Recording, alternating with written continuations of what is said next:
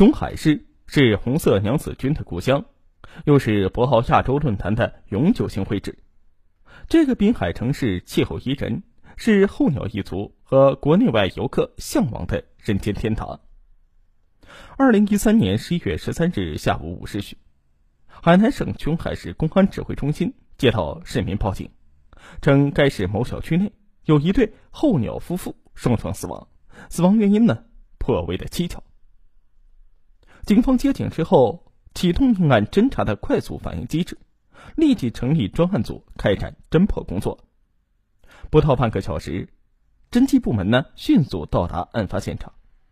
案发地为一个高档的住宅小区，栖息着来自全国上百个候鸟家庭。经查明，被害人失踪，时年呢六十岁，是辽宁省鞍山市鞍钢建设综合建筑安装公司工程师。被害人李香，时年五十八岁。是辽宁省鞍山市邮电局深沟四局退休职工，夫妻二人均为城镇户口，案发前经常居住地为海南，生前共育一女十精。经查，李香死于镇静类药物和氰化物中毒，时钟呢死于镇静类药物中毒。非常大案引起了海南省公安厅和琼海市市委市政府的高度重视。琼海警方强力破案，于同年的十一月二十五日，将逃至山西省永济市的犯罪嫌疑人邓伟抓获归案。邓伟时年三十三岁，是安徽涡阳的农民打工仔，凭借着三寸不烂之舌，日子呢倒也过得去。他在到辽宁鞍山打工前结过婚，并与两个女人生下了三个孩子。到鞍山之后，他凭着在家乡懂点医学常识。便在一家黑诊所冒充医生行医。二零一三年七月，辽宁鞍山三十三岁的女子石晶走进了这家黑诊所看病，并结识了邓伟。邓伟是身材健硕，能说会道。令石晶感动的是啊，在他上门复诊时，邓伟不计个人得失，劝他说呀：“这家诊所是黑诊所，你下次不要来这个坑人的诊所看病了。”单身的石晶，她是一个急嫁女。非常渴望爱情。认识邓伟没有几天，她就被邓伟的甜言蜜语迷得晕头转向。邓伟知道他父母是候鸟一族，在海南拥有两套高档房产，便和诊所的同事说：“呀，攀上石晶等于找到一棵发财大树。”于是呢，他频频接触石晶，谎称自己也是单身，希望能与石晶交个朋友。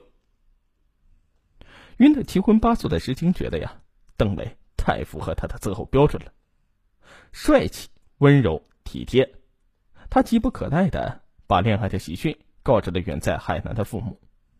在介绍时，他全盘照搬了邓伟的自我介绍：医生，与他同岁，安徽人，未婚。母亲李香得知消息之后啊，连忙催女儿把男友带来海南看看。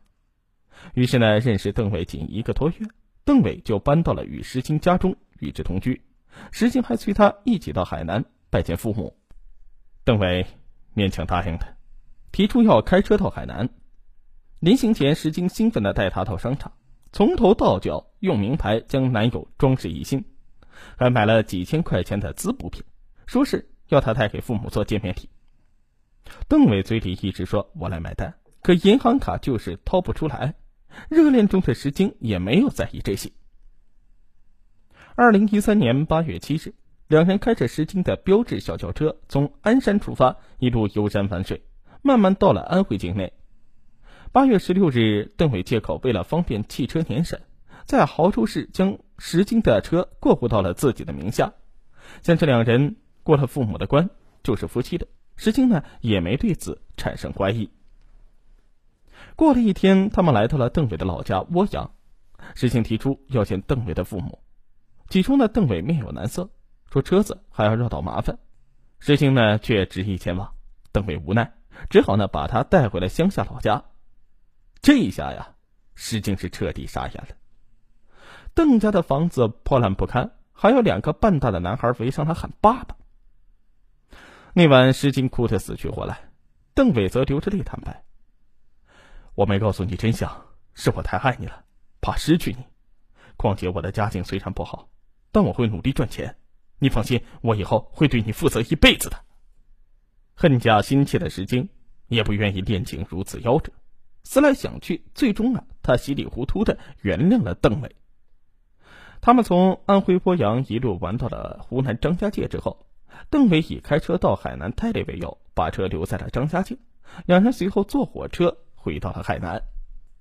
邓伟到海南与石青父母一起生活之后，他对老人很是体贴，做饭做家务全包了。石青呢由此对他深信不疑，不久就将家里值钱的东西全都拿给他看。邓伟见石青家境不错，随即盗窃的念头。当年九月二十六日下午，邓伟以回张家界取车为由，拿着事先购买的飞机票，从海南乘坐飞机抵达辽宁鞍山市。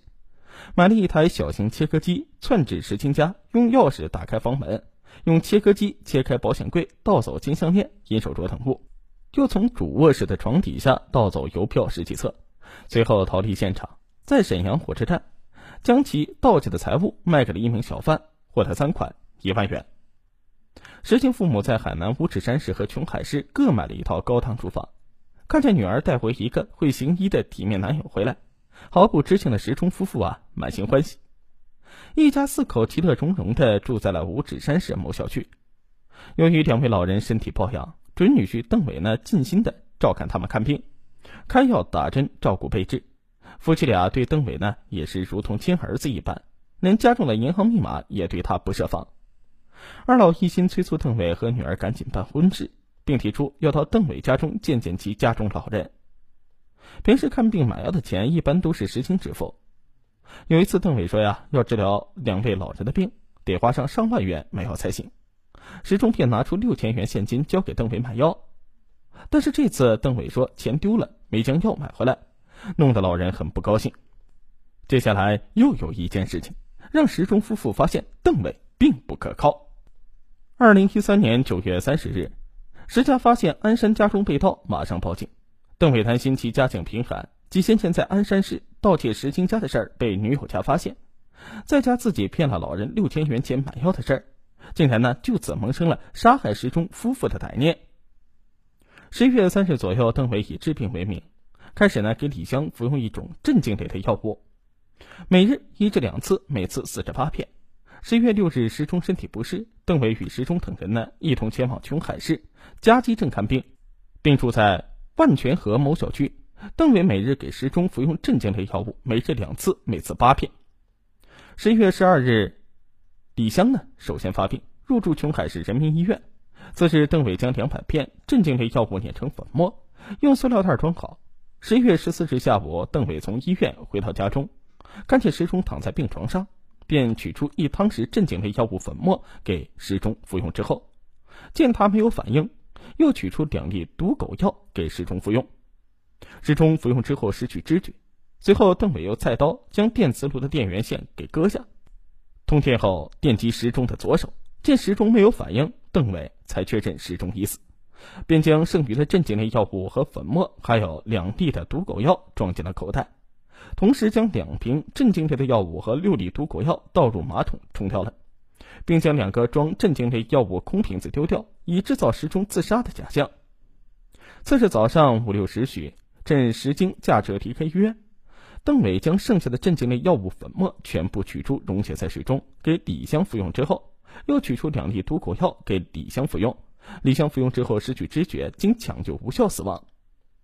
事发当晚，邓伟曾以不能超度为名，企图阻止石晶报警和解剖父母遗体。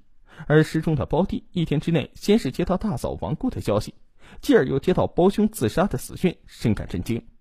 电话强调侄女石晶呢，在他到来之前不能移动遗体，才最终得以保存死亡证据。当晚，石中的胞弟等人闻讯赶到海南之后，对石中的死因产生怀疑，并报警。次日凌晨，邓伟借口身体不适要看医生，驾驶石晶的小轿车逃之夭夭，石晶啊这才如梦初醒。二零一五年六月八日，海南省第一中级人民法院一审审理此案。法院认为呢，被告人邓伟在与石晶一家人共同生活期间，总担心自己与女方的婚姻问题会因为自己家境及盗窃罪行败露之后，遭到女方父母的反对，为达到与女方结婚而分享其家产的目的，遂萌生了杀人的歹念。根据本案事实，判决被告人邓伟犯故意杀人罪，判处死刑，剥夺政治权利终身；犯盗窃罪，诈骗老人六千元；犯诈骗罪，判处有期徒刑五年零一个月，并处罚金五千元。两罪并罚，决定执行死刑，剥夺政治权利终身，并处罚金五千元。被告人邓伟赔偿给附带民事诉讼原告人石晶各项经济损失六十五点六九万余元。一审判决之后，被告人邓伟以量刑过重为由，向海南省高级人民法院提出上诉。海南省高级人民法院驳回上诉，维持原判。二零一六年八月八日，海南省第一中级人民法院在琼海向杀人犯邓伟宣读了经最高人民法院核准的执行死刑的命令。